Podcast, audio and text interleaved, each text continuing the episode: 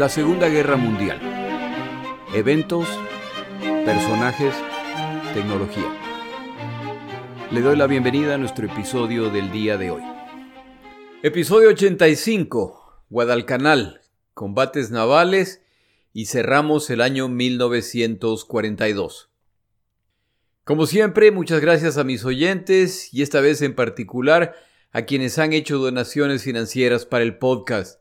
Gracias Karim, Rodrigo, José, Fabián, Juan Ramón, Miguel, Mónica, Enrique, Gianluca, por sus donaciones en diciembre. Aprecio mucho estas muestras de apoyo, más ahora que se acerca el momento de renovar mis suscripciones anuales. Si desea apoyarme financieramente, solo vaya a mi página, lasegundagm.com, vaya a la sección apoyar el podcast y desde ahí puede donar a través de PayPal. Muchas gracias a todos y a todas por su apoyo. Empezamos nuestro episodio. Los combates navales de la madrugada del viernes 13 de noviembre de 1942 en las aguas alrededor de Guadalcanal terminan y los dos bandos se han causado mucho daño. Pero no es el final de los combates, ya que el objetivo japonés es reforzar a sus tropas en Guadalcanal, y esto no se ha logrado en la noche previa, por lo que lo volverán a intentar este día.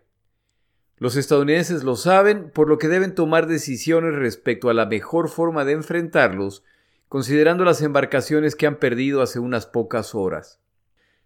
El almirante estadounidense William Halsey sabe que las pérdidas de la noche pasada son inútiles si los japoneses igual logran desembarcar. Para este momento a los estadounidenses ya solo les queda un portaaviones averiado, el Enterprise, y a fin de protegerlo se le ha asignado como escolta a los acorazados Washington y South Dakota, las embarcaciones más potentes con las que cuentan los estadounidenses, aparte del portaaviones, por supuesto. Halsey Decide que estas embarcaciones serán más útiles durante los combates que se acercan, por lo que despacha a Guadalcanal estos acorazados. Esto por supuesto significa que si el Enterprise es atacado, será una presa fácil de submarinos o de navíos de superficie japoneses si estos ataques ocurren en la noche. El almirante Yamamoto ordena que la fuerza de ataque del comandante Kondo se sume a la del comandante Abe en un ataque nocturno. Ordena además a las fuerzas del comandante Mikawa que también se sumen. El desembarco de la 38 División debe completarse y una vez logrado, estas embarcaciones bombardearán la pista de Henderson. Llega la medianoche del 13 y las fuerzas japonesas nuevamente se encuentran cerca de Guadalcanal. Se acercan a la costa y bombardean la zona de la pista Henderson por 40 minutos en que disparan casi 1.400 obuses. Parte de la fuerza japonesa actúa como escudo en caso de ataques navales estadounidenses, los cuales no se producen. Llega la mañana del 14 y ahora es el turno para el contraataque estadounidense. Desde la pista Henderson despegan bombarderos de la fuerza Cactus en busca de los atacantes. El navío Kinugasa es atacado y averiado. Más tarde ese día es atacado nuevamente y esta vez los daños resultan en que la embarcación se hunde. El Chokai, el Maya, el Isuzu y el Michishio son atacados y averiados. Esta noche se completarán los desembarcos y los potentes navíos bajo Kondo son enviados por delante. Los estadounidenses envían su fuerza naval principal que ahora incluye los dos acorazados para interceptarlos. Los dos bandos saben que están a punto de encontrarse. Cae la noche y los japoneses envían navíos a intentar descubrir a los estadounidenses. Logran encontrarlos sin ser descubiertos, por lo que ahora se despachan navíos adicionales. En este proceso, el radar del acorazado Washington descubre a los japoneses y les dispara, pero sin alcanzarlos, por lo que los japoneses se retiran. Otros grupos de embarcaciones se encuentran en la noche por lo que intercambian fuego, llevándose los estadounidenses la peor parte. Los dos acorazados estadounidenses, utilizando sus radares, están buscando embarcaciones japonesas de más tonelaje antes de delatar su presencia. Desafortunadamente para los estadounidenses, el acorazado South Dakota sufre desperfectos eléctricos y pierde todos sus instrumentos por tres minutos. En este periodo pierde contacto con el otro acorazado, el Washington. En medio de esta búsqueda, de repente el South Dakota es iluminado y empieza a ser atacado por el acorazado Kirishima. El Washington, que continúa la búsqueda, identifica al Kirishima y le dispara e impacta repetidamente. Superados los problemas mecánicos, el South Dakota se suma al contraataque y pronto el Kirishima ya está condenado. Los cruceros y destructores que acompañan este acorazado japonés también son impactados por los estadounidenses, por lo que deben retirarse. En unos minutos, el acorazado Kirishima es hundido intencionalmente por su tripulación y las embarcaciones cercanas se apresuran a recuperar sobrevivientes.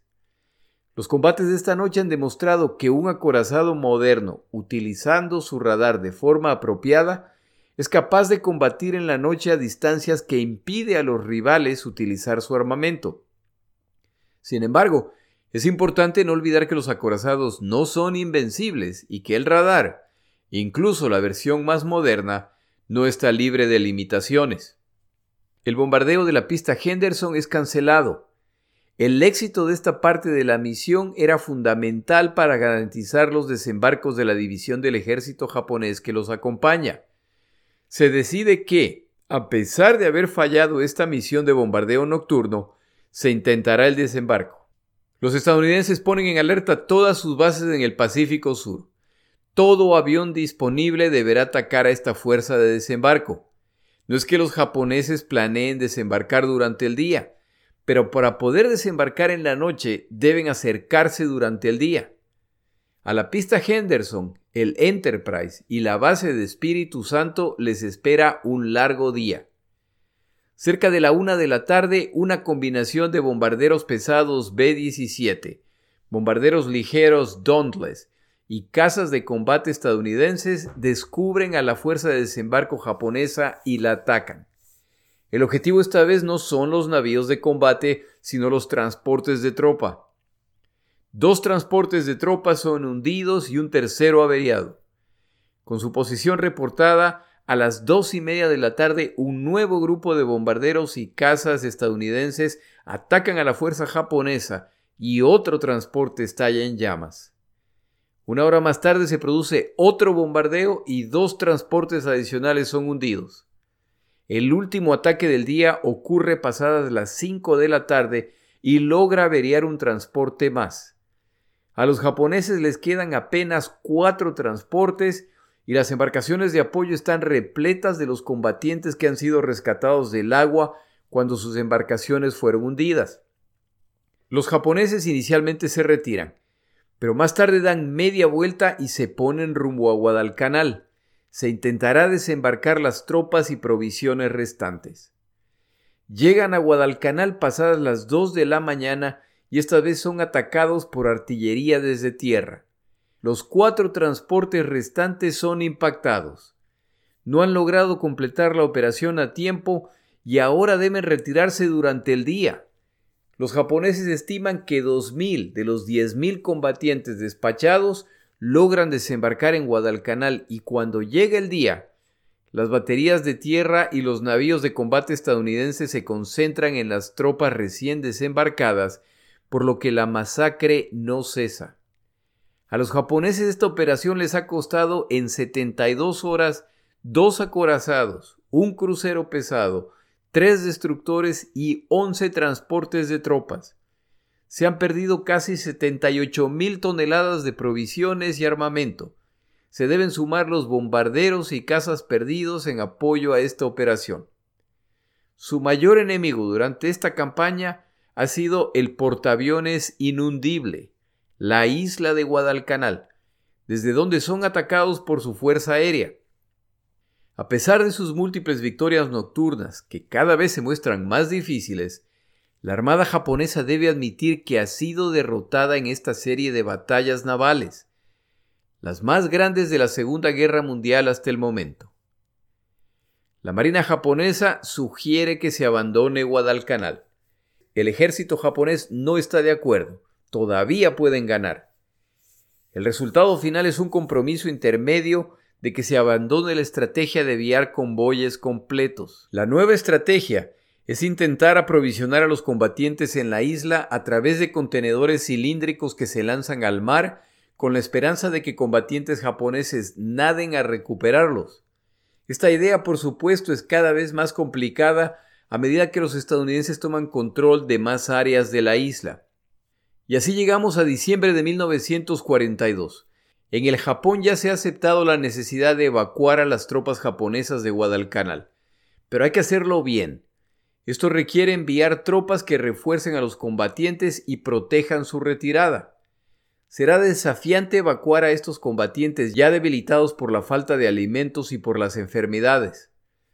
Por el lado estadounidense, la primera división de infantes de marina que han combatido desde el día del desembarco ya han sido reemplazados por divisiones frescas de infantes de marina y del ejército de los Estados Unidos que continuarán los combates en la tierra. Los estadounidenses ahora tienen 40.000 combatientes en la isla, muchos de ellos tropas frescas frente a los aproximadamente 25.000 combatientes japoneses una buena parte de ellos hambrientos y enfermos. La pista Henderson ya es más que un aeródromo, con la pista principal ampliada más pistas satélites para operaciones adicionales. Más posiciones defensivas para repeler los ataques desde la selva. Tulagi, la isla cercana, es ahora una base de lanchas torpederas, pequeñas embarcaciones capaces de darle un susto a cualquier navío principal si los pescan desprevenidos. La situación en estas islas está decidida. Habrá combates navales nocturnos adicionales y el expreso de Tokio, el nombre dado por los estadounidenses a las embarcaciones japonesas que llegan en la noche, seguirá siendo utilizado. Pero aún en la noche el balance de poder va cambiando. Y aunque los japoneses siguen vendiendo cara cada derrota, sus pérdidas y sobre todo la muerte de combatientes experimentados se multiplica. Para este momento, una fuerza de la que se habla muy poco empieza a mostrar el tremendo impacto que tendrán en esta guerra. Los submarinos estadounidenses están causando más y más pérdidas a los japoneses a medida que se empiezan a transformar en los torturadores, no solo de los combatientes japoneses, sino del pueblo japonés en general. La lucha por las Islas Salomón no ha terminado. Es la estrategia japonesa la que cambia. Han tenido que admitir que han perdido Guadalcanal. Pero eso no quiere decir que los ataques a estas islas desde el aire y mar se suspenderán. El balance final de esta campaña no se puede evaluar basado en el número de embarcaciones hundidas o de tonelaje destruido. El balance final de esta campaña lo determina el cumplimiento de la misión. La misión japonesa era capturar Guadalcanal luego de haberla perdido. Luego de esta misión, la siguiente es aislar Guadalcanal hasta poder conquistarla. Las dos misiones han fallado, por lo que, se lo disimule como se lo disimule, la realidad es que los japoneses han sufrido una de las pocas derrotas en esta guerra hasta el momento, y esta es una derrota en el aire, en el mar y en la tierra. El mito del imbatible combatiente japonés ha desaparecido. El Japón arranca esta guerra con una estrategia expansionista que funciona muy bien hasta mediados de 1942. La pérdida de los cuatro portaaviones en la batalla de Midway limita la movilidad de la Armada japonesa por lo que pasan a la estrategia de reforzar sus posiciones en las islas para detener a los aliados desde ahí. La idea era crear un escudo, entre comillas, de islas que protegen al territorio japonés. En realidad, debido a la inmensidad del Pacífico, el supuesto escudo no es más que una gigantesca coladera si no se controla el mar. Este cambio de estrategia con la caída de Guadalcanal ha fallado al consolidarse los estadounidenses en un grupo de islas desde las cuales pueden empezar a deshacer la estructura completa del recientemente conquistado imperio japonés. En 1942, los japoneses también sufren una derrota de la que no he hablado. La batalla de Coral Sea fue el resultado del intento japonés de capturar el puerto Moresby a través de desembarco, los cuales fallan al enfrentarse las fuerzas de portaaviones estadounidenses y japonesas. Al fallar este ataque, los japoneses cambian de estrategia y desembarcan una fuerza de ataque en Buna, al norte de la isla. El plan es cruzar la selva hacia el sur y expulsar a los australianos que defienden el puerto Moresby empiezan el avance a través de la ruta Kokoda y logran hacer retroceder a los australianos que pelean valientemente. Los japoneses van en camino a su más reciente victoria en el Pacífico. Para mediados de septiembre ya están a 30 kilómetros del puerto Moresby tras un agotador cruce de la isla. Los australianos, que también están llegando al límite de sus fuerzas, no solo que en este retroceso logran detener a los japoneses, sino que lanzan un improbable contraataque en que repelen a los japoneses que se refugian en la selva.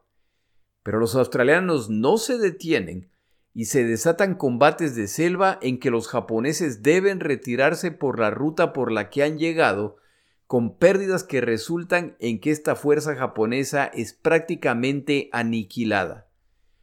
El puerto Moresby se ha salvado y nuevamente el mito del imbatible combatiente japonés sigue complicándose. Si algún día habla con un australiano, pregúntele respecto a las batallas en la ruta de Kokoda hacia la playa de Gona en la Segunda Guerra Mundial y le alegrará el día. Este es uno de los eventos de más orgullo para los australianos en esta guerra. No les pregunte respecto a Winston Churchill, porque al Señor no necesariamente lo quieren mucho. A fin de cerrar esta etapa de la guerra en el Pacífico, necesitamos retroceder aproximadamente año y medio. A finales de 1940, y con Alemania avanzando imparable en el oeste de Europa, el gobierno japonés, fuertemente controlado por las Fuerzas Armadas, deciden preparar planes para entrar a esta guerra. Las opciones son o coordinar con los alemanes y atacar a la Unión Soviética por el este, que es lo que está pidiendo Hitler, o aprovechar lo que ocurre en Europa para apoderarse de territorios en el Pacífico que les proveerían los recursos necesarios para superar el bloqueo económico que les imponen los Estados Unidos de América. Como la decisión es tomar las islas que necesitan, y por lo tanto serán operaciones navales, se ordena a Isoroku Yamamoto que prepare un plan de ataque. Este almirante, quien ha vivido en los Estados Unidos por algunos años, que es uno de los máximos expertos navales japoneses, y por lo tanto está al tanto del desarrollo industrial de esta nación, ofrece una opinión técnica sin matices patrióticos o políticos. El resumen de la evaluación de Yamamoto es que entrar a una guerra con los Estados Unidos de América es un error desastroso. La capacidad industrial estadounidense aplastará al Japón. Como se insiste en que la decisión está tomada, durante una conversación con el primer ministro Konoye, Yamamoto comenta respecto a las posibilidades del Japón. Puedo garantizarle que puedo luchar una furiosa pelea por los primeros seis meses del conflicto pero no tengo la menor confianza de qué sucederá si esta guerra dura dos o tres años. Espero que usted haga todo lo posible para evitar esta guerra. De acuerdo a la autora Eri J. en su libro Japón 1941, no solo Yamamoto, sino una buena parte del liderazgo militar japonés es consciente de que están a punto de realizar una apuesta con bajísimas opciones de victoria con potenciales resultados desastrosos, y las predicciones de Yamamoto no le piden nada a las de Nostradamus, ya que resultan escalofriantemente acertadas. El almirante Yamamoto, quien era un tremendo jugador de póker, afirma que puede luchar furiosamente y ganar por aproximadamente seis meses. El ataque japonés a Pearl Harbor ocurre el 7 de diciembre de 1941 y es exitoso. Bueno, en realidad no lo es, pero eso es un tema para otro día.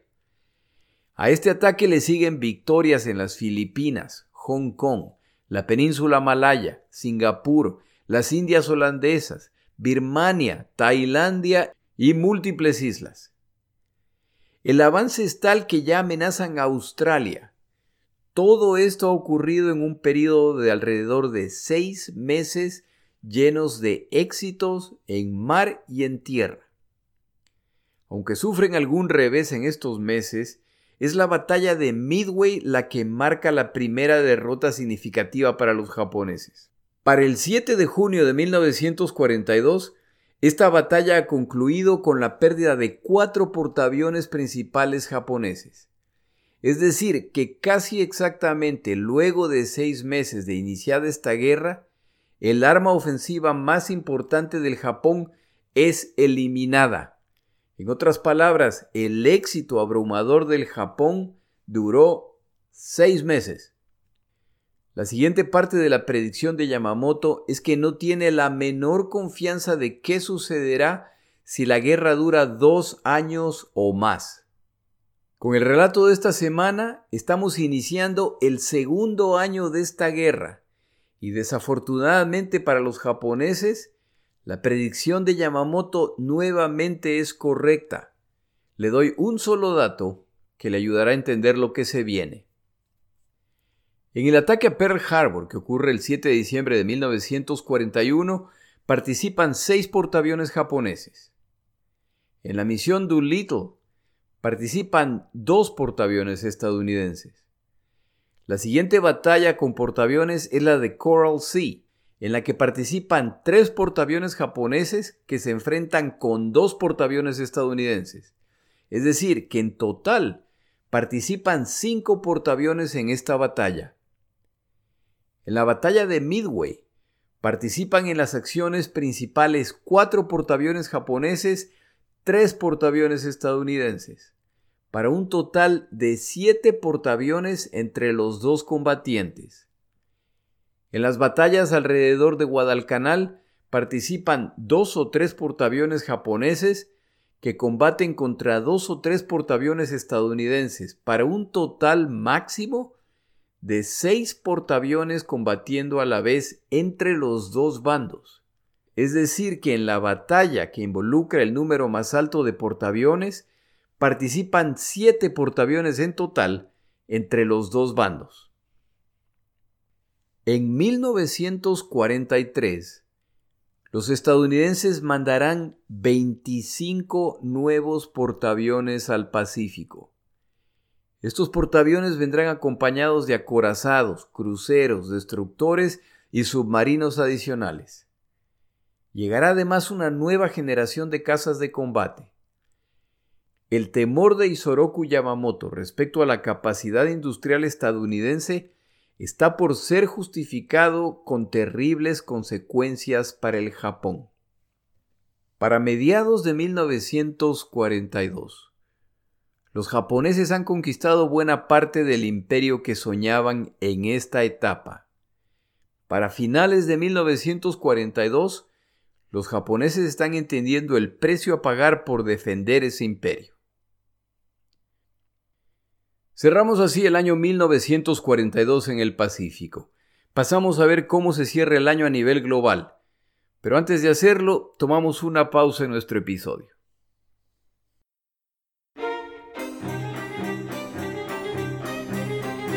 Palabras de Churchill. El día de hoy traigo palabras de Churchill respecto al riesgo del extremismo. Todo movimiento, todo impulso vigoroso que pueda sentir una comunidad puede pervertirse y distorsionarse con el paso del tiempo. Una amplia simpatía humanitaria en una nación degenera fácilmente en histeria. Un espíritu militar tiende a la brutalidad. La libertad se inclina hacia la licencia.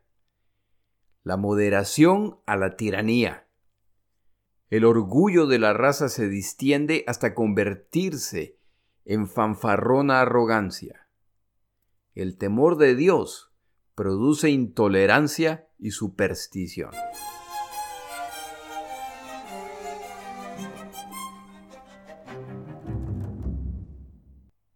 Continuamos ahora con el resumen de lo que está ocurriendo en el este de Europa, donde combaten alemanes y soviéticos. El campo de batalla más importante de esta guerra y donde seguramente se decidirá todo este conflicto. El año 1942 empieza mal para los alemanes. Tras meses de victorias militares al traicionar a su aliado la Unión Soviética en junio de 1941, han avanzado dentro del vastísimo territorio soviético. Este avance es impresionante, pero a pesar de las graves derrotas que sufre, la Unión Soviética no cae. La diferencia entre esta campaña en esta zona y la campaña en el oeste de Europa es que en la Unión Soviética no es suficiente demostrar que se es superior a nivel táctico, cada avance se hace a sangre y fuego, y aún las victorias están costando a los alemanes miles de combatientes. Para diciembre de 1941, los alemanes han avanzado hasta las afueras de Moscú y hay combatientes alemanes que reportan ver los techos de esta ciudad. Aquí aparece la falsa narrativa de que los alemanes estaban por ganar la guerra. No hay nada mágico respecto a uno, centenas o miles de soldados alemanes ingresando a Moscú.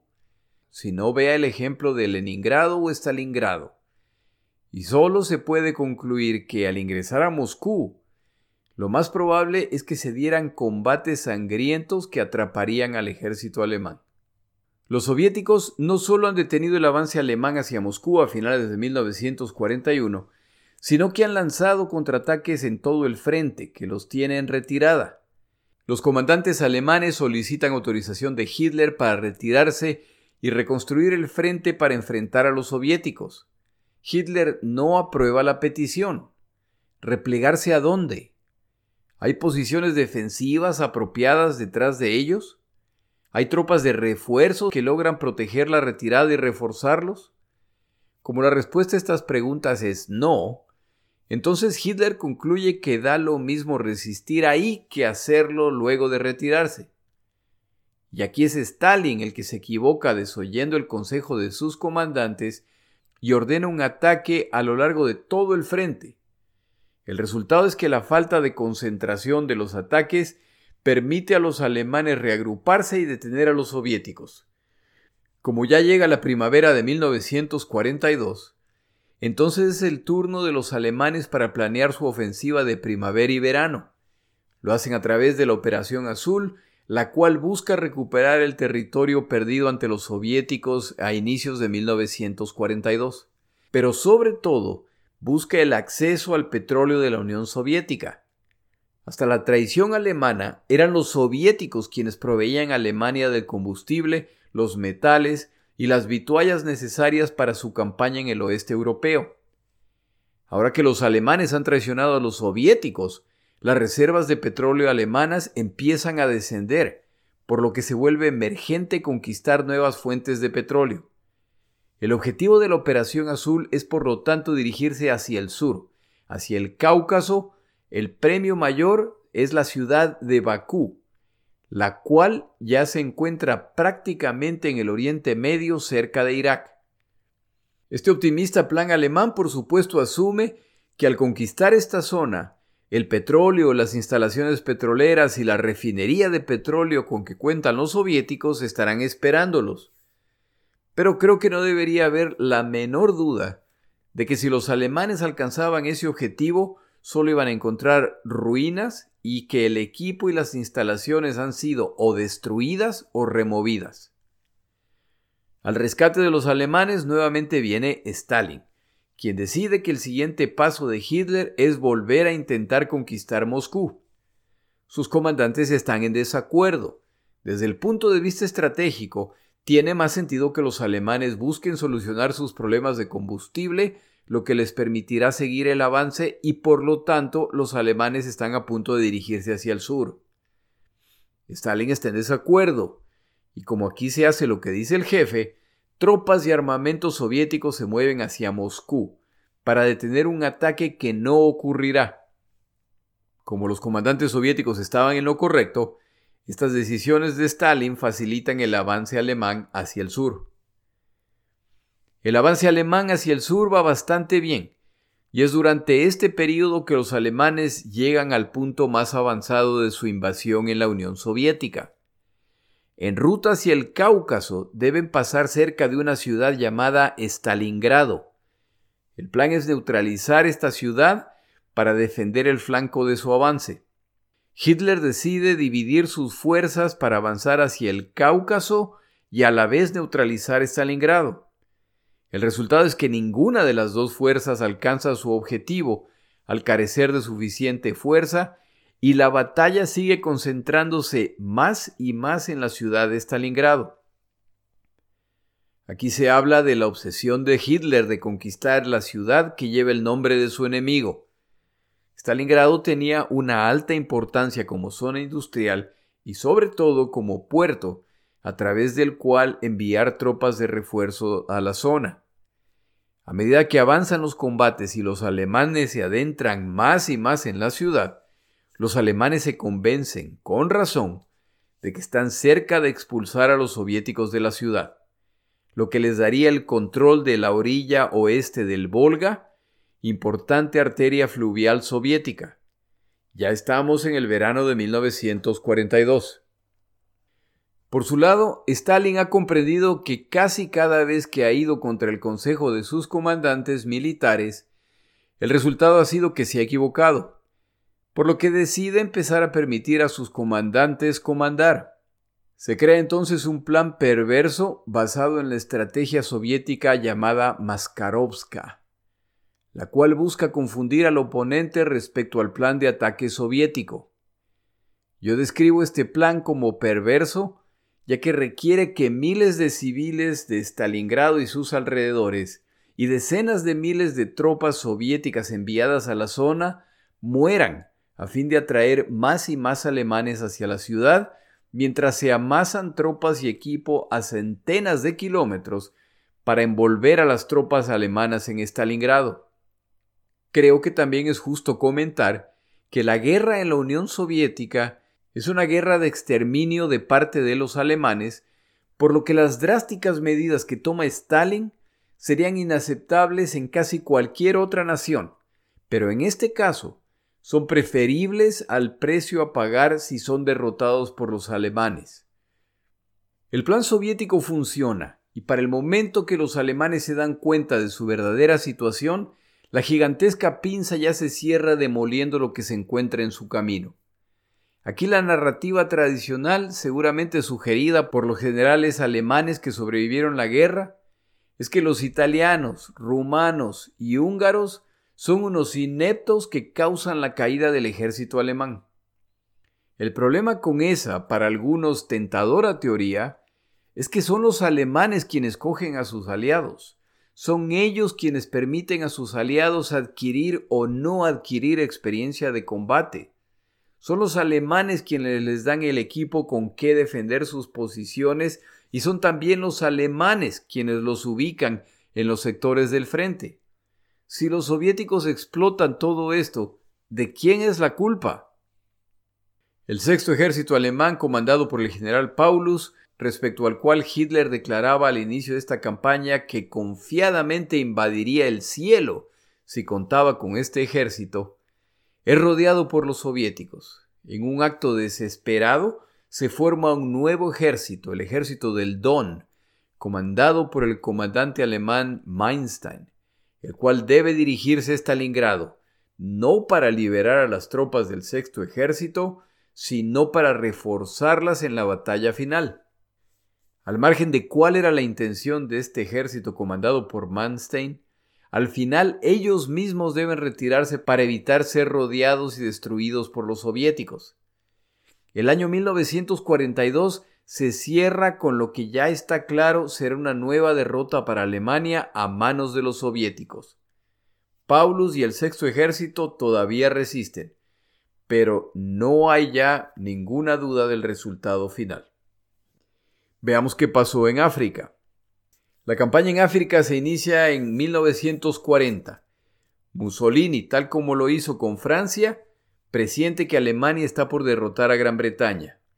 Recuerde que estas son las fechas del desastre de Dunkerque y de la batalla de Gran Bretaña.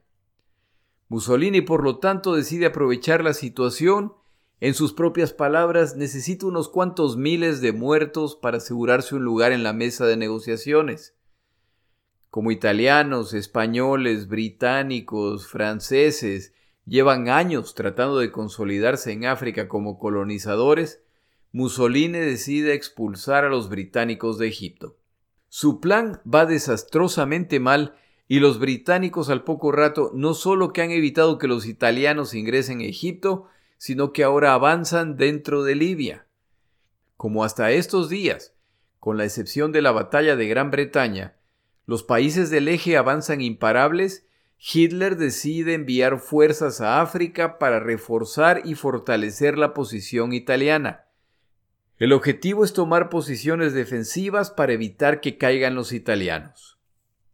El general enviado es Erwin Rommel, él está en desacuerdo con la estrategia defensiva. Él es de la opinión de que si los italianos y alemanes no van a la ofensiva, simplemente les están dando todas las oportunidades a los británicos y sus naciones asociadas para traer tropas y equipo adicional para atacarlos. Rommel desobedece las instrucciones que tiene de parte del alto mando militar alemán e italiano y se lanza al ataque. En este punto empieza un tira y jala en que a veces parece que prevalecerán las naciones del eje y en otras los británicos. El péndulo no deja de cambiar de dirección. El año 1942 arranca con los británicos intentando tomar la iniciativa en África, pero para mediados de este año, tras recibir refuerzos, es Rommel quien ha tomado la iniciativa y logra capturar la crítica ciudad libia de Tobruk. Churchill, que se entera de esto al estar con el presidente Roosevelt en Washington, que es quien recibe la comunicación, considera esta derrota vergonzosa. Estos eventos, más las recientes y claras derrotas británicas en Asia y en el Pacífico, desatan una tormenta política en Gran Bretaña donde se cuestiona si Winston Churchill es el líder correcto para esta guerra. Churchill sobrevive el voto de confianza, pero queda claro que la paciencia respecto a las continuas derrotas británicas se está acabando. Para mediados de 1942, Churchill y Roosevelt ya han acordado la invasión del norte de África. Pero para lograr esto es necesario eliminar o controlar al Africa Corps, el grupo de combate de Rommel, por lo que la segunda mitad de 1942 es dedicada a reforzar a las tropas británicas en el norte de África para prepararse a eliminar a Rommel y a sus fuerzas. A medida que se acerca el final de 1942, la importancia del norte de África ha cambiado radicalmente en Alemania.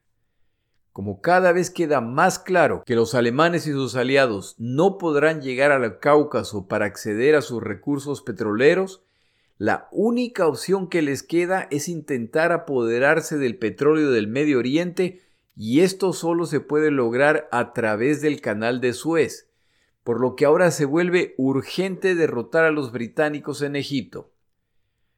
Desafortunadamente para los alemanes, cuando finalmente se dan cuenta de la gravedad de su situación en la Unión Soviética e intentan corregir la situación, los británicos ya se han preparado para recibirlos, se producen las batallas de El Alamein y alemanes e italianos son derrotados y forzados a replegarse hacia Libia.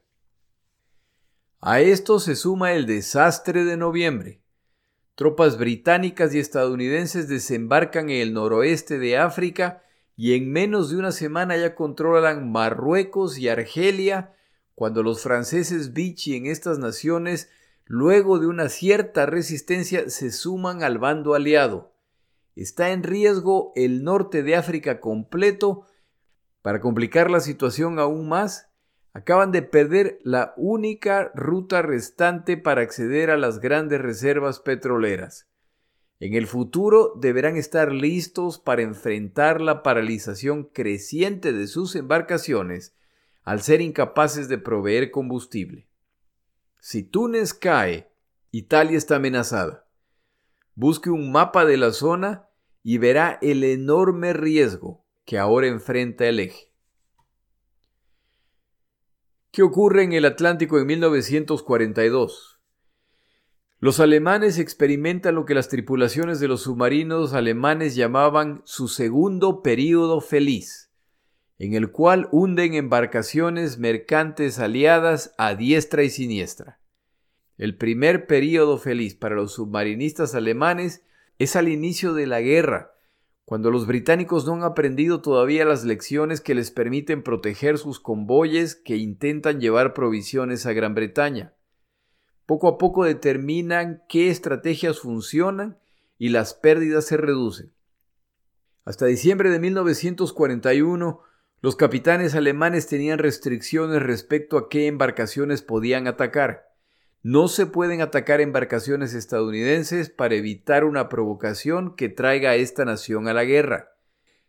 Con el ingreso a la guerra de los estadounidenses luego del ataque de Pearl Harbor y la declaración de guerra alemana a los Estados Unidos, las restricciones de ataque desaparecen y los submarinos alemanes se desplazan más hacia el oeste, hacia la costa estadounidense. Por alguna razón, Creo que la principal es que los estadounidenses no creen tener nada que aprender de los británicos. Las medidas de seguridad en la costa estadounidense no cambian. Y estas aguas, por muchos meses, se vuelven las aguas más peligrosas del planeta cuando embarcaciones desaparecen, entre comillas, misteriosamente cerca de las costas. La estrategia inicial de Roosevelt es construir suficientes embarcaciones mercantes para poder aprovisionar a británicos y soviéticos. Estas embarcaciones genéricas serán conocidas como navíos de la libertad. Poco a poco los estadounidenses entienden que tienen que cambiar sus prácticas para reducir pérdidas. Es en todo caso un año muy exitoso para los submarinistas alemanes. Este éxito no es tan sorprendente. Si piensa en el contexto global, el año 1942 empieza con la destrucción o hundimiento de buena parte de la fuerza de acorazados estadounidenses en Pearl Harbor. Los británicos, por su parte, pierden sus embarcaciones de combate principales en el Pacífico y el resto de su flota patrulla los mares alrededor de Gran Bretaña, el Mediterráneo e incluso el Ártico para proteger los convoyes estadounidenses británicos que van rumbo a la Unión Soviética. Para fines del año hay necesidades adicionales por los combates que están ocurriendo en Guadalcanal, más el plan de desembarco aliado en el norte de África. Es decir, que los recursos estadounidenses y británicos están llegando a su límite. El Atlántico, de altísima prioridad para los aliados si van a lograr lanzar una invasión del continente europeo, debe hasta cierto punto conformarse con lo que queda de las embarcaciones mientras se combate en todo el planeta.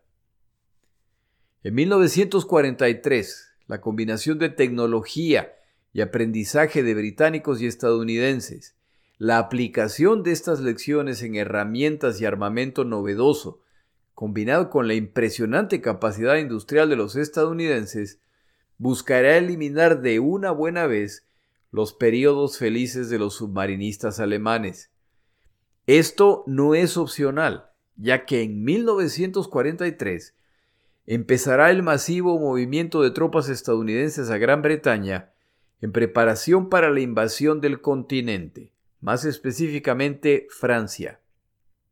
Si esto no se soluciona, los combatientes muertos en ruta a Europa pueden llegar a sumar decenas de miles. Pasamos ahora a Birmania, a la cual algunos historiadores llaman la Guerra Olvidada. El año 1942 es una colección de derrotas en la que no se puede detener a los japoneses, por lo que británicos, estadounidenses y chinos son expulsados del país, lo que causa una de las mayores migraciones de la historia de la humanidad en que decenas de miles de personas mueren al tratar de escapar hacia India y China. Los aliados no logran descifrar cómo derrotar o al menos detener a los japoneses, por lo que empiezan a experimentar con ataques tipo guerrilla. Esto lo cubriremos en otro momento. En resumen, el año 1942 arranca con los aliados en serios problemas en el Pacífico, en el Atlántico, en el norte de África y en Europa. Para mediados de este año la dirección del conflicto empieza a cambiar en el Pacífico a través de la batalla de Midway. En África todavía faltan meses de derrotas e incertidumbres y las pérdidas en el Atlántico siguen siendo muy grandes. Para finales de 1942, los japoneses sufren ya su primera derrota en combates en tierra en las Islas Salomón. Los combates navales alrededor de estas islas no se han decidido, pero al margen del resultado final, los japoneses están perdiendo embarcaciones y aviones que no pueden reemplazar a la velocidad que lo hacen los estadounidenses, por lo que las embarcaciones con las que contaban para la gran batalla naval contra los estadounidenses se están consumiendo en esta zona. También para finales del año, la derrota en África es casi total y alemanes e italianos se aferran a Túnez a fin de evitar un asalto aliado a Italia. Para fines de año en la Unión Soviética, los combates en Stalingrado y en la zona entre el Volga y el Don no han cesado, pero los alemanes ya saben que tienen una tragedia en sus manos. Y con esto cerramos el año 1942. Como llevamos mucho tiempo sin hablar de la tecnología, en nuestro siguiente episodio hablamos de lo que ha pasado con la evolución del radar hasta este momento de la guerra. Mi nombre es Jorge Rodríguez, gracias por acompañarme. Para información adicional respecto a este episodio, las notas de este podcast, que incluyen la narración de este episodio, así como acceso a resúmenes, videos, documentales y materiales adicionales gratuitos disponibles en el Internet, por favor vaya a Amazon y busque el libro La Segunda Guerra Mundial, Eventos, Personajes, Tecnología. Al comprar estas notas me ayuda y me apoya financieramente. Puede encontrar información adicional en mi página web, lasegundagm.com. Muchas gracias.